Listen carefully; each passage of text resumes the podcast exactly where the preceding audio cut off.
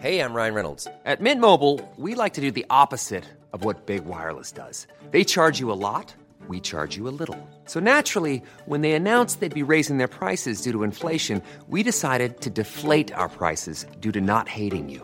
That's right. We're cutting the price of Mint Unlimited from $30 a month to just $15 a month. Give it a try at mintmobile.com slash switch. $45 upfront for three months plus taxes and fees. Promo rate for new customers for limited time. Unlimited more than 40 gigabytes per month. Slows. Full terms at mintmobile.com.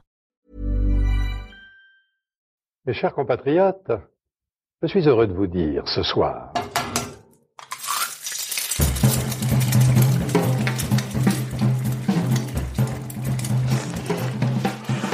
Bonjour et bienvenue dans À Poil, le podcast qui met à nu les chefs.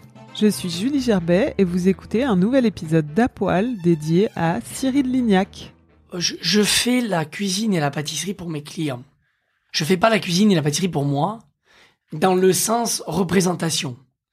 Je fais pas euh, la cuisine en essayant de faire le meilleur plat qui soit le plus beau, le plus génie. Ça, ça m'intéresse pas. Ce qui m'intéresse, c'est de- d'être proche des gens. Et, et c'est, ça a toujours été mon ADN. À la télé, dans les pâtisseries, dans les restaurants, même dans mon restaurant gastronomique à l'époque, ce qui a toujours été important, c'est d'être proche des gens, de comprendre qu'est-ce qu'ils ont envie de manger, d'écouter le marché et, de travailler dans cet ordre-là. Pourquoi Cyril? Parce qu'au-delà du personnage médiatique, c'est un chef d'entreprise hors pair qui multiplie les projets avec une grande liberté. Il aurait pu se contenter de jouer le rôle qu'on avait écrit pour lui, mais il a osé s'aventurer avec brio sur des territoires osés, la pâtisserie, la chocolaterie et même la world food. Dans cet épisode, Cyril parle des débuts de la cuisine à la télé, de sensations, des femmes en cuisine et de partage. Pour ne manquer aucune actualité de la gastronomie, n'hésitez pas à me suivre sur le compte Instagram d'Apoil Podcast ou Julie Gerbet. Bonne écoute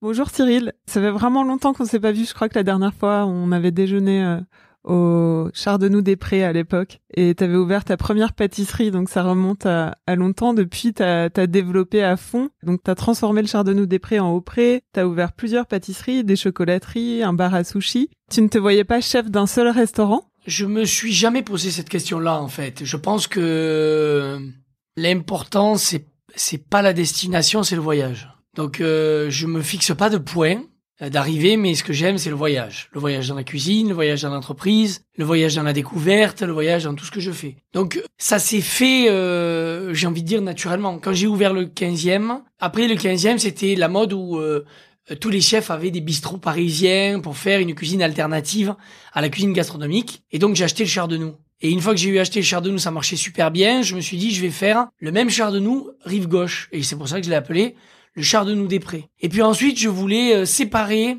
euh, les deux chardonnays, donc je l'ai appelé au pré. Et ensuite, le bar des prés, qui est le, le restaurant euh, japonais cru de sushi. Et donc, euh, le principe, c'est de toujours voyager entre euh, entre des cuisines, et, et c'est ce qui me plaît en fait. Et en fait, à chaque, euh, enfin moi je trouve ce qui est très réussi, c'est qu'à chaque établissement, il y a vraiment euh, un parti pris euh, assez fort. Et même dans ta, dans tes pâtisseries, dans tes chocolateries, on sent la, la, la touche euh, Cyril Lignac. C'est pas juste euh, une pâtisserie. euh, euh, lambda euh, qui pourrait être signée par n'importe qui.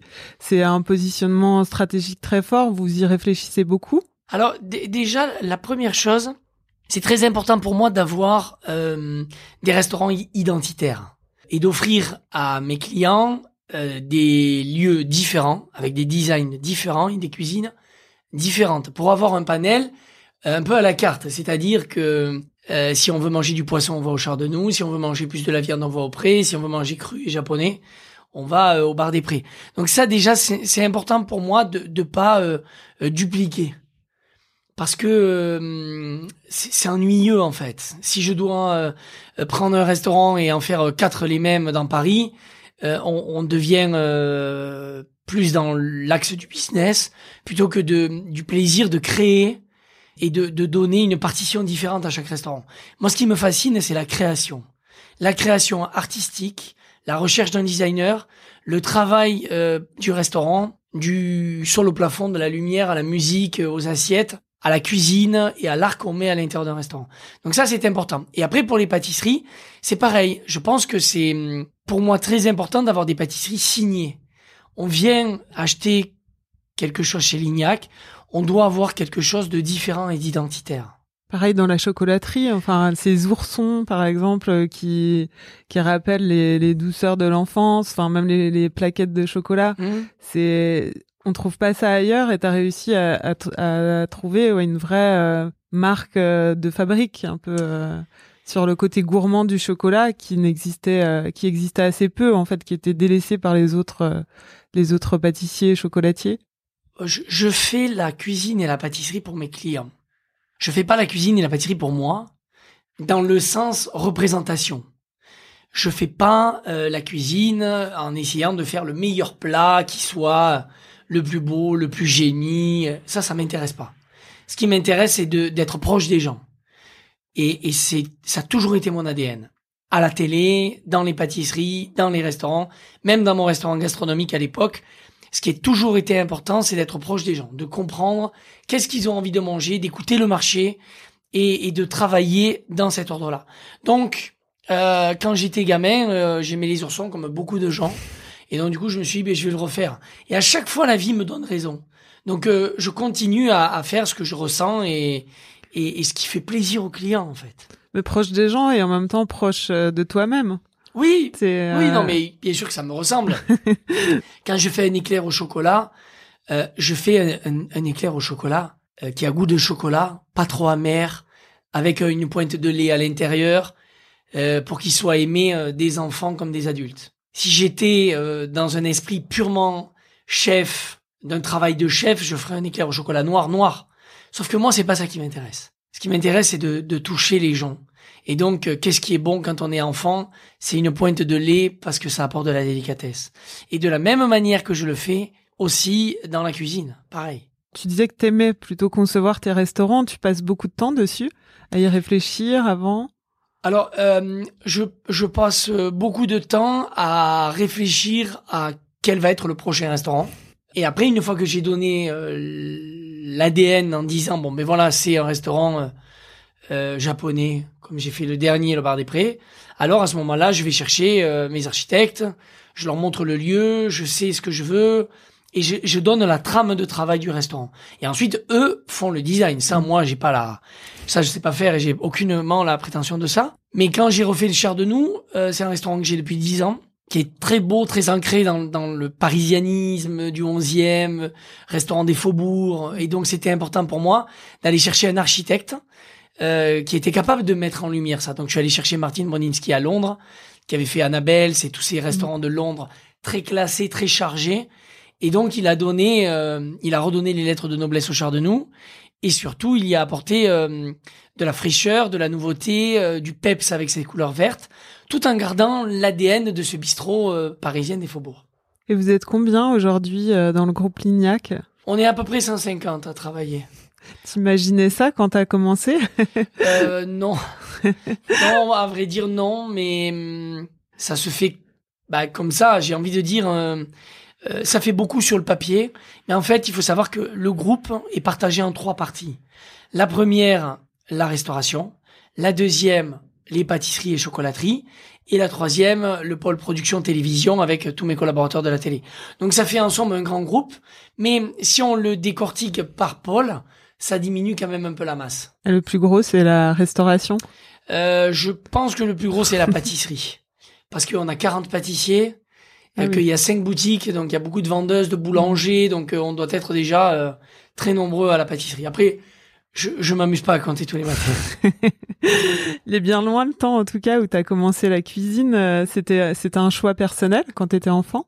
Non, c'était pas un choix personnel. C'est plutôt que hum, quand j'étais plus jeune, euh, je savais pas ce que j'allais devenir. J'aimais pas l'école. Ça se passait pas très bien. Et donc, du coup, il a fallu que je choisisse un métier parce que je voulais m'émanciper. mes parents m'avaient toujours dit, tu partiras de la maison quand tu auras un métier. Et comme j'ai grandi dans l'Aveyron, c'était très important ces valeurs familiales et de laisser partir son enfant quand il a euh, un métier en, en, poche et qui peut vivre et subvenir à ses besoins. Et du coup, je voulais vraiment m'émanciper. Et hum, quand mes parents faisaient des dîners à la maison, je voyais toujours un œil bienveillant des convives, disant toujours mais comment tu l'as fait, comment c'est, qu'est-ce que c'est bon, tu nous régales. Et ma mère était infirmière, mon père menuisier, donc rien à voir avec la, choucroute, plutôt la ligo. Et du coup, un jour, euh, je me suis dit, mais si j'apprends à faire la cuisine, les gens, ils porteront un regard bienveillant sur moi, puis ils vont m'aimer. Ça va, ils vont me considérer, je vais leur donner du plaisir. Et du coup, je suis un jour arrivé à la maison, j'ai dit à ma mère, je sais ce que je veux faire, je serai cuisinier. Et elle s'est mise à pleurer, sachant au plus profond d'elle que ce serait vraiment mon métier. Donc c'est assez euh, T'avais marrant, quel une belle histoire. T'avais quel Et- âge? Oh, j'avais 16 ans. 16 ans? Ouais. C'est là que t'as commencé la... ta formation? C'est là que j'ai commencé le lycée hôtelier, Ouais. le CAP, un BEP de cuisinier. Et ça t'a tout de suite plu dans, dans les Bah, fêtes disons que euh, au début ça m'a beaucoup plu parce que déjà c'était une autre version de l'école. Mm. J'étais pas assis sur un, sur une chaise toute la journée à écouter euh, Napoléon, la géographie, euh, E égale à M6 euh, et tout le reste. Donc déjà ça me passionnait un peu plus parce que j'apprenais euh, les poissons, la viande, euh, à faire une quiche lorraine, à faire une glace. Donc j'avais l'impression de de pas perdre mon temps. Et puis j'apprenais des choses, c'était manuel, c'était concret. J'ai toujours été dans le concret. Je suis pas un, intellectuel. Je suis plutôt euh, contemplatif et, hum, et, et, et concret. Donc du coup, c'était formidable pour moi. Est-ce que c'était aussi une façon euh, de, de t'émanciper et de voilà petit à petit euh, de t'es venu à la capitale tout ça donc tu vois que Oui, ça t'a oui. permis aussi euh, de, Alors- de de faire ton chemin?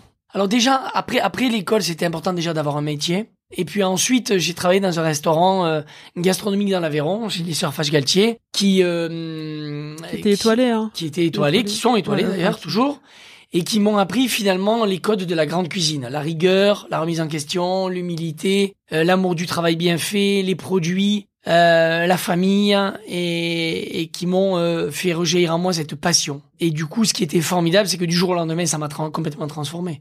Je sortais tous les soirs avec mes copains, le week-end, m'amuser, on... voilà, du jour au lendemain. Le dimanche, c'était le jour euh, sacré pour moi parce que c'était le plus gros service et que c'était le match du samedi soir pour moi. Donc euh, je suis resté, euh, je, je suis devenu vraiment vraiment passionné. Et puis ensuite, euh, j'avais envie de le- mon métier en poche, euh, ayant mes techniques, sachant cuisiner, euh, je voulais découvrir le monde. Et donc l'étape suivante quand on est aveyronais, c'est d'aller à Paris parce que pour nous c'est quelque chose d'important dans nos régions, dans notre région. Euh, tous les brasseurs, les cafetiers, euh, les, les, les cuisiniers, beaucoup de, de, gens de chez nous sont montés à, la, à Paris. Donc il y, y a une espèce de sens valeureux euh, quand t'es aveyronné de dire je, je pars à Paris parce que c'est vraiment quitter sa campagne pour aller à la ville dans quelque chose de, de, de dur euh, avec une perte de repères hein, et où tu connais personne.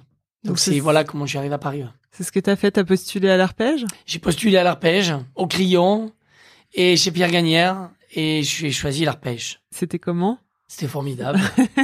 non, mais l'arrivée à Paris était était assez euh, folle parce que d'un coup tu arrives dans une ville avec euh, tous ces murs, euh, cette énergie, euh, le métro, euh, toute une vie que nous on n'a pas dans l'Aveyron. Et t'avais quoi 20 ans j'avais euh, 22 ans, je sortais de l'armée. ouais Donc du coup, c'est un truc qui est qui est euh, euh, qui est fort, violent à la fois et et tellement enrichissant. J'avais cette image de me dire euh, j'ai rien à perdre, j'ai tout à gagner et t'avais envie de et la faire vie m'appartient quoi. T'avais envie de faire quoi à l'époque? Enfin, Tu Oh non. imaginais ta carrière T'allais de, de restaurant en restaurant au, fur, enfin, au gré du vent ou t'avais une idée précise? Non, j'ai travaillé euh, plus d'un an à l'arpège. Ensuite, je suis parti travailler chez les frères Pourcel qui venaient d'arriver à Paris, À la euh, où j'ai passé deux ans à la Maison Blanche. Ensuite, j'ai fait un passage chez Pierre Hermé. Ensuite, je suis parti travailler à la Grande Cascade.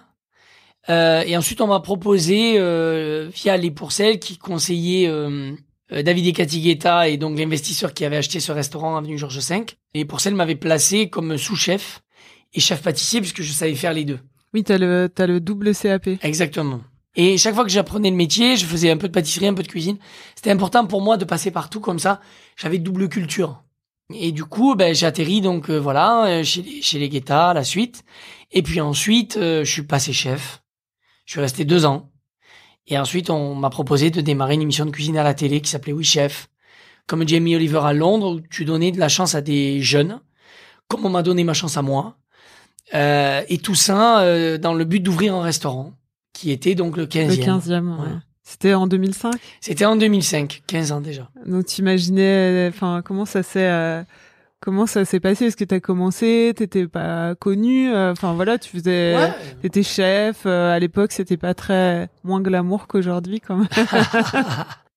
la, la, la force et la puissance de la télé et des médias, c'est forcément de, de, de rendre sexy euh, quelque chose. Donc euh, la cuisine était vraiment euh, connue, euh, reconnue par euh, le public, mais là c'était une nouvelle manière dans les années 2000 de, de de présenter une émission de cuisine à la télé. C'était pas vraiment une émission de recettes, et c'était plutôt ouvrir les portes d'un restaurant, rentrer dans l'antre d'un restaurant, de montrer comment on fabrique, quels sont les doutes, les peines, les joies. Euh, de, de, de, ce métier où finalement tous les Français poussent la porte d'un restaurant, pour certains plusieurs fois dans la semaine, pour d'autres une fois dans le mois, plusieurs fois dans le mois. Donc ça a vachement intéressé les gens. Et donc euh, c'était la naissance des nouvelles émissions de cuisine à la télé et aussi euh, bah, la gloire de notre métier. Parce ouais. que finalement, euh, euh, ça a euh, repeuplé les, les lycées hôteliers, ça a rendu sexy notre métier. On est passé de la voie de garage, comme moi je l'ai vécu quand j'arrivais à la chambre des métiers, à une voie un peu plus royale. Euh, et puis les livres de cuisine, du rayon corvée au rayon loisirs. Donc ça a repumpé un peu notre, notre industrie et c'est formidable. Tu t'attendais à un tel succès, à cette non. émission télé? Non, parce qu'on n'est pas préparé à ça. Et puis euh, c'était le néant pour moi. Je savais pas du tout où on allait ni ce que ça allait devenir. Et tu t'es tout de suite senti à l'aise à la télé? Non, je me suis pas du tout senti à l'aise. Au début, ça a été très compliqué pour moi parce que bien sûr aujourd'hui je me suis soigné, mais je, je, suis je suis vraiment timide. Je suis plutôt un garçon euh, réservé, ce qui est assez paradoxal d'ailleurs. Mais la vie a plus d'imagination que nous. Mais euh, de nature, je suis plutôt timide. Euh, alors en France, forcément, là maintenant, je suis dans mon je suis dans mon jardin. Mais quand je suis à l'étranger ou que je suis dans un univers où on ne me connaît pas, je, je, je m'efface beaucoup et je suis plutôt vraiment euh, timide et réservé. Ouais. Je crois que c'était assez difficile. On avait eu cette discussion euh, au début euh, pour ton pour le côté chef. C'était très mal perçu euh, par rapport à tes confrères de faire de la télé. C'était ben, c'était un peu dénigré. C'était quelque c'était quelque chose de nouveau et aujourd'hui en France on n'aime pas trop le changement. Donc euh, c'était quelque chose de nouveau, c'était quelque chose euh, euh, qui a qui a bousculé euh, les codes de la de la cuisine, de la gastronomie. Et donc sur le départ, euh, c'est sûr qu'il y a plein de personnes qui se sont posées plein de questions aussi. Sauf que maintenant, moi je veux regarder vers là, je veux regarder de l'avant et pas regarder en arrière parce que j'en ai marre de ressasser toujours ces mêmes choses. Mais aujourd'hui, ce qui m'intéresse, c'est plutôt de le prendre d'un côté positif et de voir le verre à moitié plein plutôt qu'à moitié vide et de dire qu'aujourd'hui, ça a changé euh, les codes de notre métier en bien. Euh, les chefs sont plus médiatiques. Euh, on porte un intérêt fort sur notre profession. Ça crée des vocations chez les jeunes. Euh, même si euh, les jeunes n'en font pas leur métier, ça crée des loisirs à la maison. Donc finalement, on est passé sur un cercle, un cercle très vertueux et, et je trouve ça formidable en fait. Voilà. Qu'est-ce que ça a changé pour toi, cette notoriété euh, médiatique? Ça t'a permis d'avoir plus de liberté dans ta carrière? Au début, ça a été compliqué, plus que, plus que maintenant. Mais euh, déjà, il a fallu absorber cette notoriété, apprendre à vivre avec, parce que c'est un changement radical de vie quand même. Euh, D'un coup, euh, on peut plus être là sans qu'on t'ait vu ou qu'on ait dit. Ou que... Donc ça change quand même littéralement la vie d'un garçon de 25 ans, parce qu'il faut remettre ça dans le contexte de 25 ans. Euh, mais 15 ans plus tard, c'est une grande liberté parce que parce que j'écris ma propre histoire, parce que euh, le public est là pour me soutenir et je suis surtout très heureux. Est-ce que cette notoriété, à une époque où, où c'était euh, ce qu'on disait moins bien vu euh, de faire de la télé, a fait que tu as dû euh, faire tes preuves côté cuisine deux fois plus que les autres? Oui, parce que au bout d'un moment, quand on, on sort du, du, du, cursus vraiment gastronomique comme je l'étais, et que d'un coup on se retrouve sur le devant de la scène, j'ai un ADN de, de cuisinier, j'ai un ADN de chef, j'ai un ADN de, de, de personnes qui aiment la cuisine, qui aiment les produits, qui aiment la transmission, et donc ces valeurs-là qui sont inhérentes à notre métier. Donc euh, forcément, j'avais besoin de, de, de montrer que j'avais ma place au milieu de tous les chefs. Et que c'était important pour moi de montrer que c'était pas que une émission de télé et qu'il y avait du contenu à l'intérieur de tout ça. Que Donc forcément, pas... parce que j'ai 25 ans. J'avais 25 ans. Que t'étais pas un acteur. Oui. Enfin, que t'étais un Sauf vrai que- cuisinier aussi. Oui, oui. Enfin, Sauf qu'aujourd'hui, euh, maintenant, je, euh, ça m'apporte une grande liberté et je fais comme je l'entends et comme je le sens et ça marche plutôt pas mal. 15 ans après, est-ce qu'il y a des choses que tu changerais dans l'aventure du 15e Euh, non. Si c'était à refaire, je referais la même chose. Maintenant, euh, je me remets toujours dans ce contexte parce que là, comme j'ai fermé le 15e, ça m'a, ça m'a mis une grande nostalgie. Je suis reparti dans des, dans, dans mes anciennes pensées et dans tout ce que j'avais fait. Euh, si c'était à refaire, je referais la même chose. Euh, et je referais la même chose parce qu'aujourd'hui j'ai 40 ans, mais que j'en avais 25 et qu'à 25 ans t'es un petit bonhomme. T'as pas, euh, t'as pas pris des coups, t'as pas été obligé de te, de, de te battre pour réussir. Donc euh, j'aurais, j'aurais la même, euh, la même naïveté. Donc je referai les choses de la même manière. Est-ce que tu cuisines encore aujourd'hui? Euh, tous les week-ends. pour tes amis? Non, mais euh, oui, c'est une, c'est une question qui revient souvent. Est-ce que je cuisine encore? Bien sûr que je cuisine encore. Euh, tous les jours, non. Euh, Est-ce que je prends du plaisir à cuisiner? Oui. Est-ce que je fais de la pâtisserie? Oui. Maintenant, euh, mon métier, il est, il est euh, de créer. Mon métier, il est d'accompagner mes chefs. Mon métier, il est de sélectionner les beaux produits. Mon métier, il est aussi d'être un chef d'entreprise euh, dans l'univers de la de la cuisine. J'aime à dire, comme j'avais eu des discussions à chaque fois, quand on va euh, chez Chanel et qu'on achète un tailleur ou un sac à main, c'est pas Karl Lagerfeld qui l'a cousu de ses mains, paix à son âme. Mais par contre, c'est lui qui l'a pensé, qui l'a dessiné, qui l'a réfléchi pour que euh, il soit ce manteau, il soit utile, il soit joli en toutes circonstances, il soit confortable. Ben, dans la cuisine, c'est la même chose. Quand euh, je fais, euh, là, on a sorti une tarte au chocolat avec des fruits secs caramélisés pour euh, les restaurants. J'ai mangé 15 fois la tarte. J'ai pensé jusqu'au moindre détail de dire euh, la tarte, il faut qu'on la fasse. Il faut qu'on coule la ganache à l'intérieur. Il faut que la ganache, elle ne passe pas au frigo pour qu'elle soit tendre. Il faut qu'on centre le caramel à l'intérieur qui soit croustillant, que la pâte soit pas trop épaisse. On a fait 10 essais de pâte. Mais par contre, la tarte que vous allez manger à midi, c'est pas moi qui l'ai faite. Donc je veux pas me cacher derrière ça. Moi, je pense qu'il faut, il faut être honnête et, et toujours dire les choses. Bien entendu que c'est pas moi qui ai fait la tarte, ni le croissant que l'on va manger euh, ce matin. Par contre, je l'ai travaillé, pensé, réfléchi euh, pour qu'il soit le meilleur. Et après, ben, j'ai mes proches collaborateurs qui le font. Et je trouve ça génial parce que finalement, c'est tout le monde qui apporte la pierre à l'édifice de ce croissant, de cette tarte au chocolat. Et c'est ça ma plus grande fierté. Et, et je pense que dans la vie d'un cuisinier, il y a plusieurs étapes. Au début, on épluche les légumes. Ben oui. Ensuite, on fait le repas du, ce que j'appelle le repas du personnel, des collaborateurs. Je suis passé par toutes ces étapes. Ou quand j'étais dans l'Aveyron, quand tu démarres à être cuisinier, avant de faire à cuisiner pour les clients, ben déjà, tu apprends à faire à manger aux collaborateurs. Et c'est inhérent à tous les métiers. Il faut apprendre à faire un rôti de veau au pruneau comme je faisais à chaque fois, avec un bon jus et une bonne purée pour régaler le- les collaborateurs. Et puis ensuite, petit à petit, on monte les échelons. Et l'échelon ultime, c'est la création. Et c'est ce qui m'anime. C'est de réfléchir à qu'est-ce qu'on va faire comme bûche de Noël, comment on va mettre les feuilles de chocolat placées dans le gâteau au chocolat, pourquoi les gens vont l'aimer. C'est ça qui m'excite en fait. Est-ce que tu as la création facile? Chez la création facile, non, parce que je suis comme tout le monde, on galère. Mais comme ça me passionne, je trouve toujours la solution. T'écris, tu dessines Alors tu... moi, je dessine pas. Tu prends des notes? Euh, je prends des notes, mais je travaille à la sensation, à mon, à mon palais, à, à, à- mon palais et à mon œil. Donc, je dessine pas.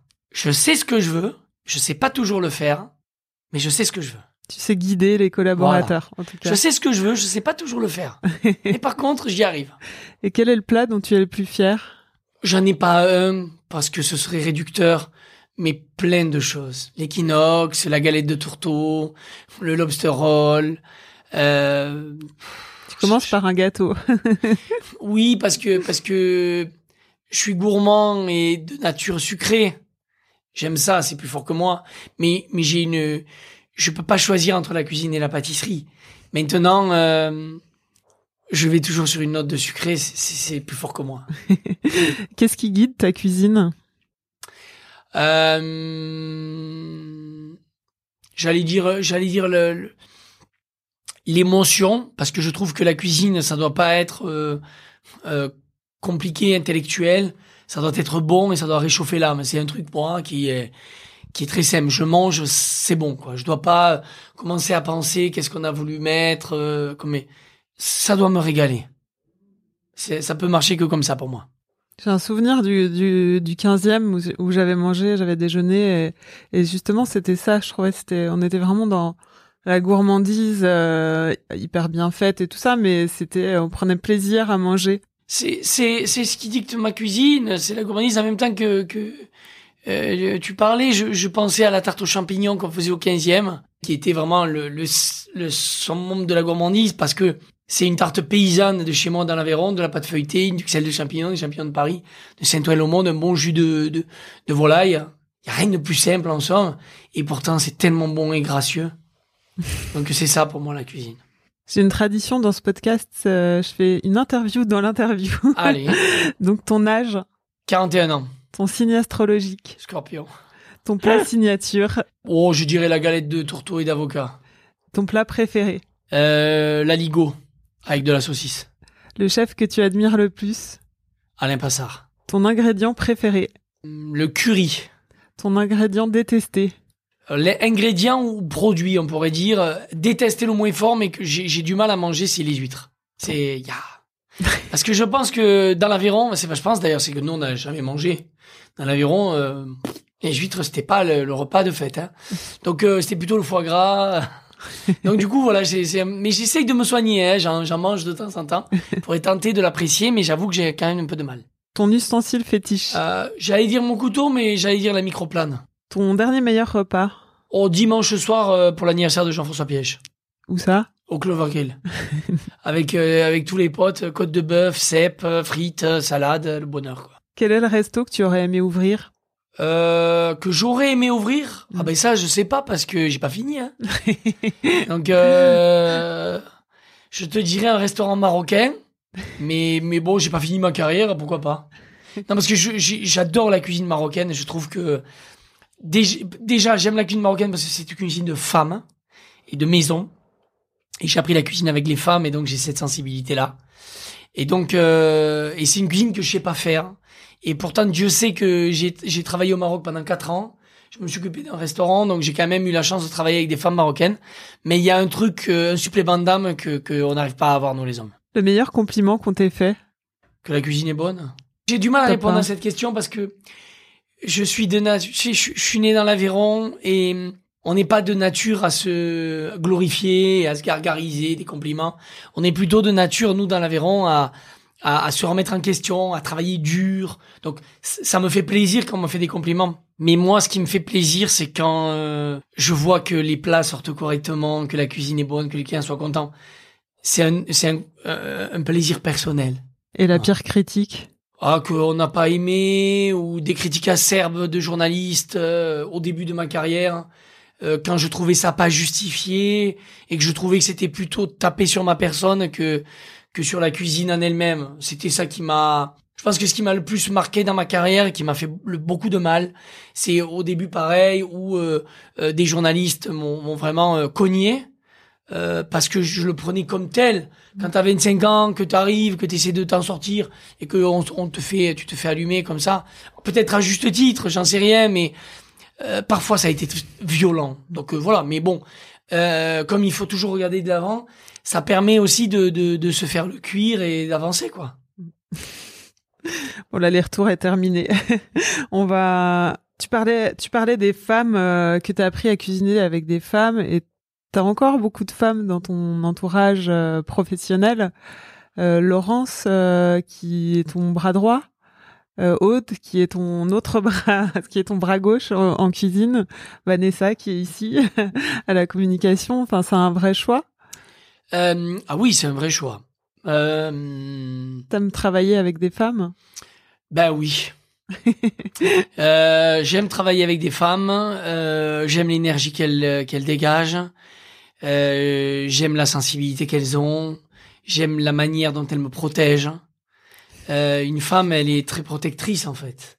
Et donc du coup, euh, du coup, c'est vrai que toutes les filles au bureau ou, ou en cuisine euh, sont vraiment là pour, pour, pour protéger un peu le temple.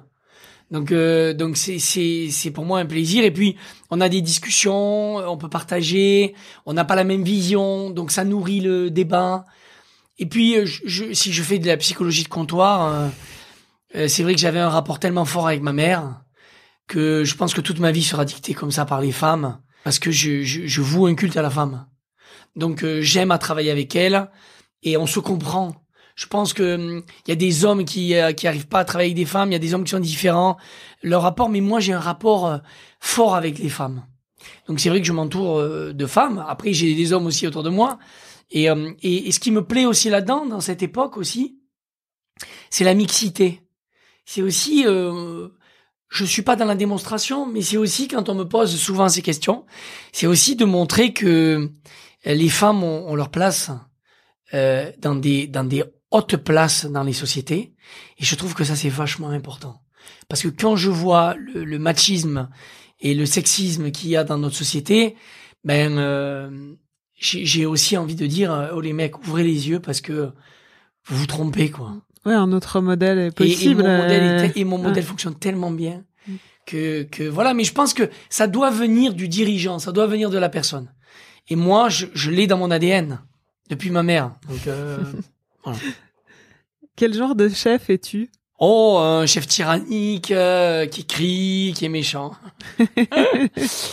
non, mais un chef exigeant, euh, un chef à l'écoute, parce que je pense que c'est important de, de partager la création, les directions d'entreprise. On n'est pas toujours d'accord, mais en tout cas, on, on- on en parle. Et ça, c'est très important pour moi, l'échange et la discussion. Euh, et puis ensuite, euh, j'essaie d'être avant-gardiste. J'essaie de me poser des questions pour être toujours en avance sur mon temps. Quand est-ce que tu t'es senti chef pour la première fois? Waouh, ça c'est une bonne question. Euh, quand j'ai quand j'ai eu une équipe vraiment à mes côtés. Au Je pense 15e que tu te sens chef avant à la suite. Avant. Je pense que quand je pense que tu te sens chef quand t'es t'as vraiment une équipe avec toi, qui se bat pour toi, qui est là à tes côtés, qui transpire au fourneau pour toi, qui se donne du mal pour toi. Je pense que c'est ça. Et aujourd'hui, est-ce que tu te sens plus chef, restaurateur, chef d'entreprise, cuisinier Un peu tout, mon général. Bah, c'est un, c'est un peu tout ça, en fait. C'est un peu tout ça. Tout à l'heure, on parlait de, de, de, de faire ses preuves euh, par rapport euh, bon, à la télé, etc. Est-ce que euh, le fait d'avoir eu une étoile Michelin, d'avoir eu un prix fooding, ça, ça, ça t'a, ça a appuyé ta, ta confiance et, et, et euh, voilà, tes, tes valeurs de cuisinier Alors, bien sûr que ça a été une, une reconnaissance. Euh, et c'était là où je voulais arriver parce que, hum, au vu de tout ce qu'on a dit au départ, il fallait prouver. Donc c'était important pour moi de faire mes preuves. Mais avant tout, ces prix, là, c'est le travail de toute une équipe. Et ce qui était important pour moi aussi, c'était qu'on les gagnait tous ensemble. Donc, euh, c'est important pour les équipes parce que c'est tout le monde qui se bat pour ça. Pas seulement pour toi. Non, pas seulement pour moi, mais c'était tout un travail d'une équipe. Tu sors euh, dans quelques jours un nouveau livre de cuisine. Tu, on va en parler. Hein. Tu, tu travailles sur une nouvelle émission télé aussi avec Jean-François Piège. Tu t'arrêtes jamais? Euh, non, mais hum, alors le alors le livre, euh, ça faisait euh, cinq ans que j'avais pas écrit un livre de cuisine. J'ai eu un peu une overdose des livres de cuisine parce que quand j'ai démarré, forcément, euh, Oui, t'en as fait beaucoup ai au fait début. beaucoup. Euh, c'était euh, c'était t'es t'es pris dans ce rouleau compresseur. Moi, je fais des recettes encore des, premiers livres. Je regrette pas, mais c'est vrai que j'étais pris dans, tout ce schéma de faire des livres, des livres et des livres et des livres et des livres. Sauf qu'au bout d'un moment, je me suis dit, bon, mais stop, on arrête. Et puis avec l'âge aidant, euh, tu te dis, euh, ben maintenant, j'ai envie de, de moins en faire, mais en, mais en tout cas d'écrire des choses euh, qui sont qui sont vraiment réfléchies et posées et qui sont vraiment issues de mes restaurants et de la cuisine que j'aime. Le fait le fait d'écrire un livre de cuisine, c'est de faire une photo sur une époque de, ta vie de cuisinier. Donc, euh, j'avais fait il y a un an et demi euh, le livre sur la pâtisserie, qui scindait un peu toute notre pâtisserie avec Benoît. Et là, euh, c'est une manière de scinder aussi les, recettes de nos restaurants que que je fais avec Code depuis depuis quelque temps déjà. Et donc ça, aborde enfin ça aborde ta cuisine par le prisme des saisons. Alors c'était c'était intéressant de faire euh, un livre euh, autour des saisons. Alors euh, on fait tous des livres autour des saisons, mais là ce qui ce qui me plaît c'est de faire vraiment un cahier de recettes entrée plat dessert et cocktail qui correspondent à une saison. Comme ça, on ouvre à la saison et on se dit bon ben voilà, on a ce panel là que l'on peut faire. C'était une manière de réinterpréter un peu le livre de cuisine. Et puis c'était surtout aussi euh, des recettes qui me tiennent à cœur, des recettes que je fais dans les restaurants, issues de mes voyages euh, et, et, de ce que j'aime en ce moment.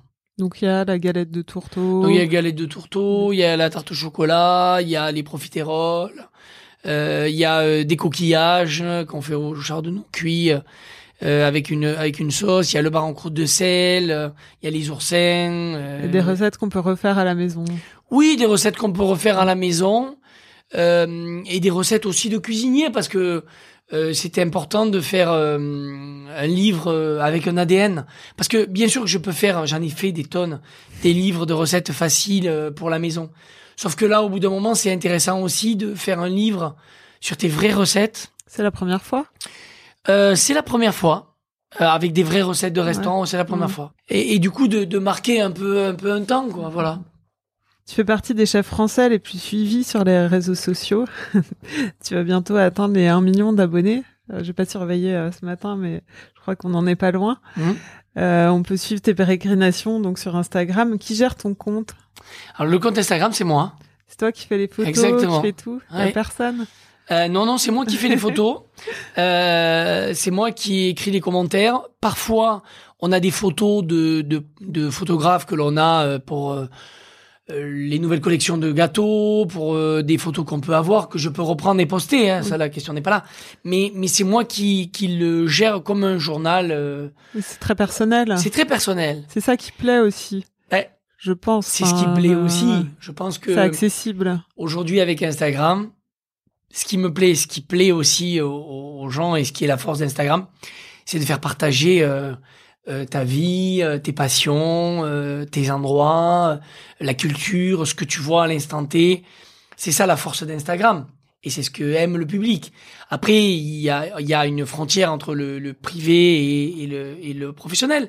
Mais comme j'ai la chance d'être d'être dans un univers de gastronomie, c'est tellement facile. Je vivrais dans un univers de, euh, je sais pas moi, de toute autre chose. C'est plus difficile de montrer, euh, de montrer ce que tu aimes faire et ce qui est.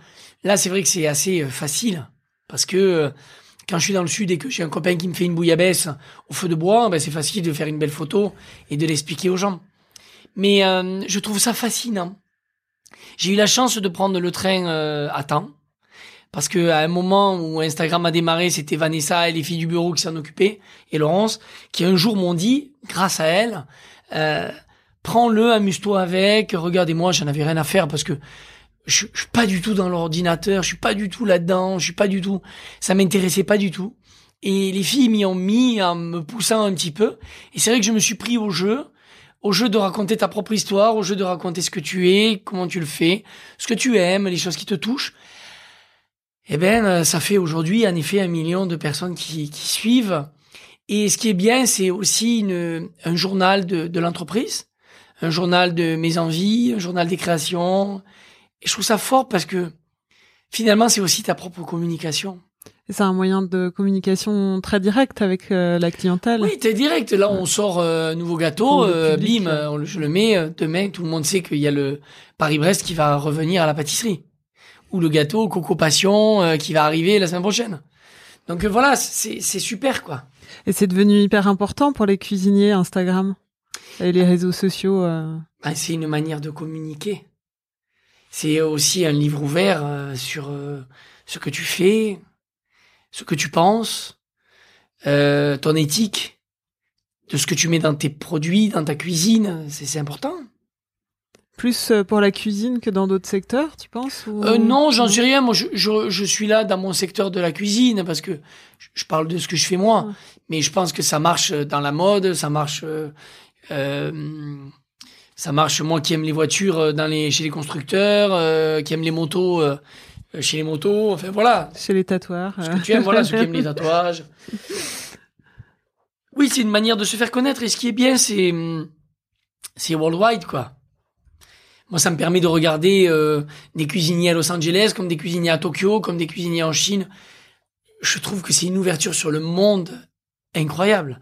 Après, euh, aujourd'hui, tout le monde s'y est mis. Mais ça fait bien longtemps qu'on y est. Mm. Et c'est aussi pour ça qu'on arrive à un million aujourd'hui. Parce que toujours ce côté essayer de capter l'avance. Parce que c'est ça qui est important aujourd'hui. Le monde va vite. Comment on s'intègre là-dedans? Et ouais, Que- quels- quels sont tes futurs projets? Ça je sais pas. La réouverture du 15e La réouverture du 15e euh, au mois de février, mars. Voilà.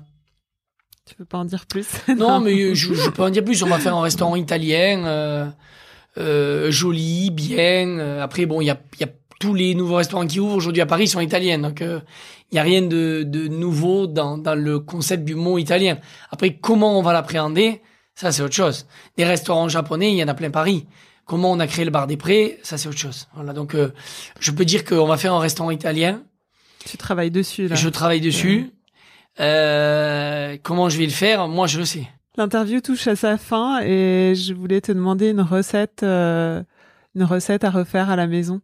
Euh, chou, j'en ai plein. Euh, là, j'ai envie de donner une recette euh, de produit qui va arriver puisque les coquilles Saint-Jacques vont bientôt euh, apparaître. Donc, j'ouvre les coquilles Saint-Jacques, j'enlève les bardes, je les mets à tremper dans de l'eau. Euh, ensuite, je les mets dans la, je fais revenir des oignons, je mets un peu de carottes, un peu de céleri, je déglace au vin blanc, je mets un petit peu de curry, euh, je rajoute mes bardes avec le jus que je fais fondre avec le jus. Donc ça me donne tout ce jus de mer. Ensuite, je crème, je filtre. Et là, j'ai une bonne sauce au curry. Ensuite, deux solutions. Soit les coquilles Saint-Jacques, je les laisse dans la coquille. Je mets une noisette de beurre, je les mets au four. Soit je les passe à la poêle avec des endives. J'ai plein de possibilités.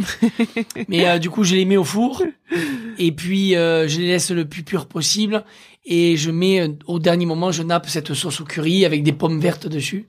Ça nous fait un petit curry de Saint-Jacques aux pommes vertes. Merci Cyril. Voilà. Vous venez d'écouter le huitième épisode de la saison 3 avec Cyril Lignac. Vous pouvez goûter ce qu'il a dans la poêle dans ses restaurants parisiens, au Pré, Bar des Prés et le Chardenoux, mais aussi dans ses pâtisseries et sa chocolaterie. Toutes les adresses sont à retrouver sur le site cyrillignac.com. Vous pouvez aussi retrouver tous les anciens épisodes et les écouter sur votre appli podcast préféré ou sur le site apoil-lepodcast.com. Cet épisode a été réalisé par Studio Ochenta, musique par Santiago Walsh. On se retrouve dans deux semaines pour un nouvel épisode d'Apoil.